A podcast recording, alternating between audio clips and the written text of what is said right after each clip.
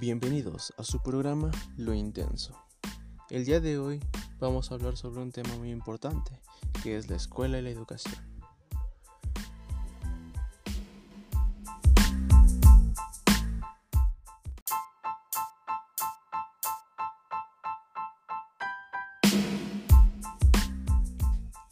¿Qué tal?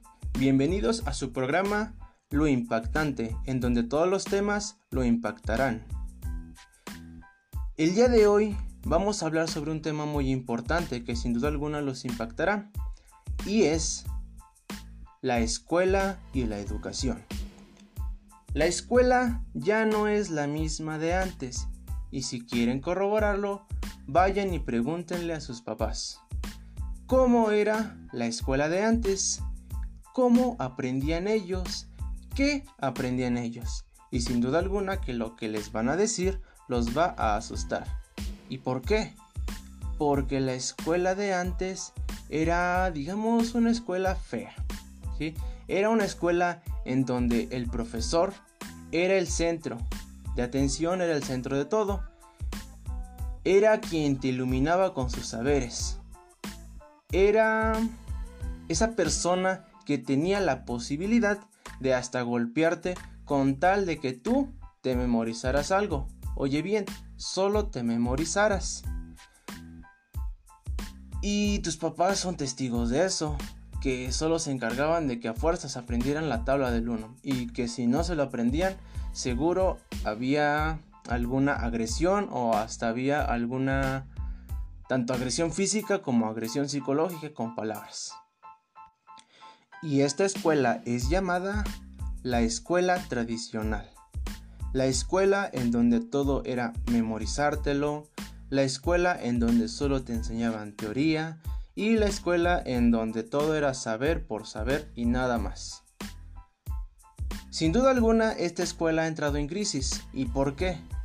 Porque los jóvenes han tenido una revolución de ideas y se han dado cuenta que la escuela tradicional no les ha ayudado en mucho se han dado cuenta que todos esos saberes simplemente se quedan ahí en su cabeza, pero que nunca saben cómo aplicarlos en su vida. Ahora bien, esos jóvenes en su revolución de ideas lograron una nueva escuela, la nueva escuela. La nueva escuela en donde cambió el modelo, el modelo de enseñanza. Ahora, el maestro ya no es el centro de todo, Ahora el alumno es el centro de todo y el maestro solo se encarga de guiar al alumno, de darle herramientas, de guiarlo, asesorarlo, de tener un diálogo con el alumno para que el alumno aprenda. Es aquí en donde el alumno tiene la posibilidad tanto de analizar, de reflexionar, de argumentar, de investigar más cosas de las que el profesor le dice. Y es que en la vieja escuela eso no se podía. Si tu papá en algún momento trataba de, de decirle más información o de decir que el profe estaba equivocado, seguramente se ganaba un golpe o cualquier otra cosa parecida. ¿Sí? Pero esta nueva escuela llegó a cambiar todo. Ese proceso de transición de la escuela tradicional a la nueva escuela, sin duda alguna que ha sido muy difícil, tanto para los padres, tanto para los maestros, hasta tanto para las nuevas generaciones. ¿Sí? Porque los papás ahora ven que es completamente diferente y a ellos les asusta lo diferente, entonces no están seguros de que funcione. Hay muchos profes que todavía tienen esa ideología de la vieja escuela y les cuesta adaptarse a las nuevas ideas de la nueva escuela. Ahora esta escuela no solo se encarga de proveerte de teoría, sino también de enseñarte cómo aplicar esa teoría en tu vida. Sí, ahora hablamos de que la escuela se encarga de enseñarte para saber hacer. ¿Sí? Y que no solo se quede en tu cabeza estos saberes, que también los pongas en práctica. Y otro punto muy importante, que son las competencias. ¿Por qué hablar de competencias? Las competencias han sido un punto de partida que diferencia a la escuela tradicional con la nueva escuela. Sí, ¿por qué? Tú vas a preguntarle a tus papás si de casualidad en algún momento ellos vieron que eran competencias, las ocuparon, las leyeron o tal cosa y te dirán que no. No las conocen.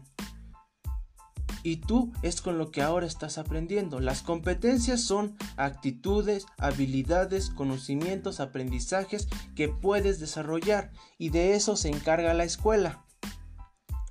Ahora bien, analicemos dos situaciones en donde vamos a poder notar sin duda alguna esa diferencia entre la vieja escuela y la nueva escuela. Muy bien, vamos a leer dos casos. Uno es el caso de Juan y otro es el caso de Simón. Caso de Juan. Dice, Juan ha pasado todo el fin de semana repasando y memorizando los conceptos del libro de ciencias.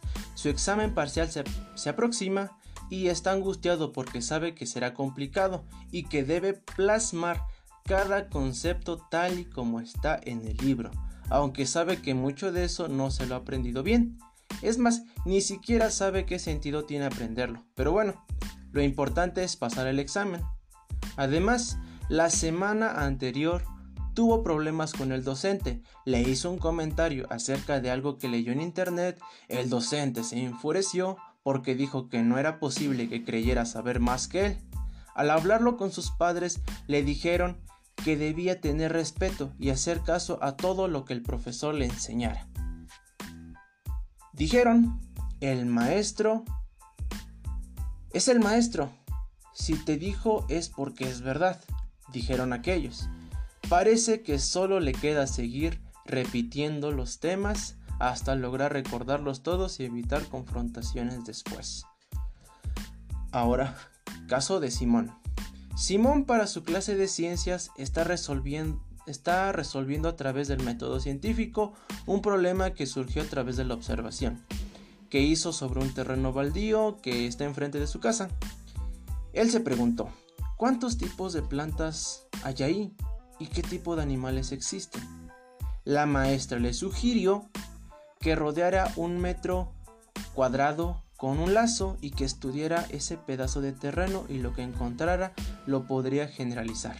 Simón tomó fotografías en cada planta y animal, luego las buscó en los libros y en internet. Hizo una lista de los dibujos de las plantas y animales encontrados y ahora va a exponer a sus compañeros su hallazgo.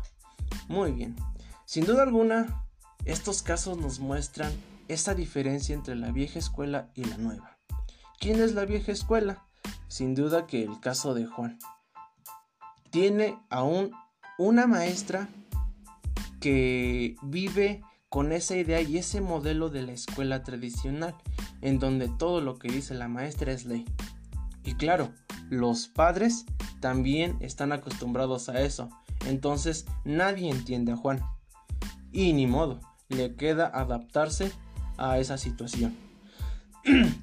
y el caso de Simón, sin duda alguna, es un caso de la nueva escuela, en donde la maestra le dio una idea, lo asesoró simplemente, y él tuvo esa oportunidad para investigar más, para experimentar, para conocer más cosas de las que pudo haber visto en el tema. Sin duda alguna que el que va a desarrollar competencias, que el que va a desarrollar habilidades, actitudes y obtener más conocimientos va a ser Simón. Sin duda alguna esta nos muestra esa diferencia, esa diferencia entre la escuela tradicional y la nueva escuela.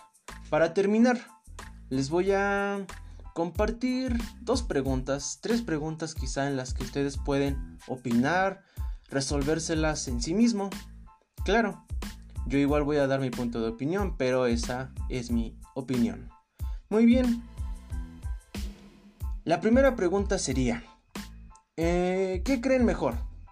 ¿La teoría o la práctica? Bueno, sin duda alguna, a través de videos, me ha quedado claro de que la teoría, si solo se queda en teoría, no sirve para nada. ¿Sí?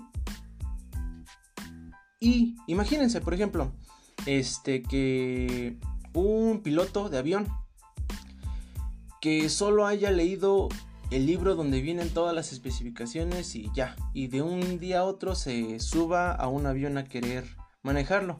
¿Qué creen que pase? Bueno, sin duda alguna sabemos que algo bonito no va a pasar, ¿verdad? ¿Y por qué? Porque ese piloto, aunque haya leído toda la teoría, nunca puso en práctica paso 1, paso 2 e ir viendo cómo hacer cada paso aprender de errores y corregirlos.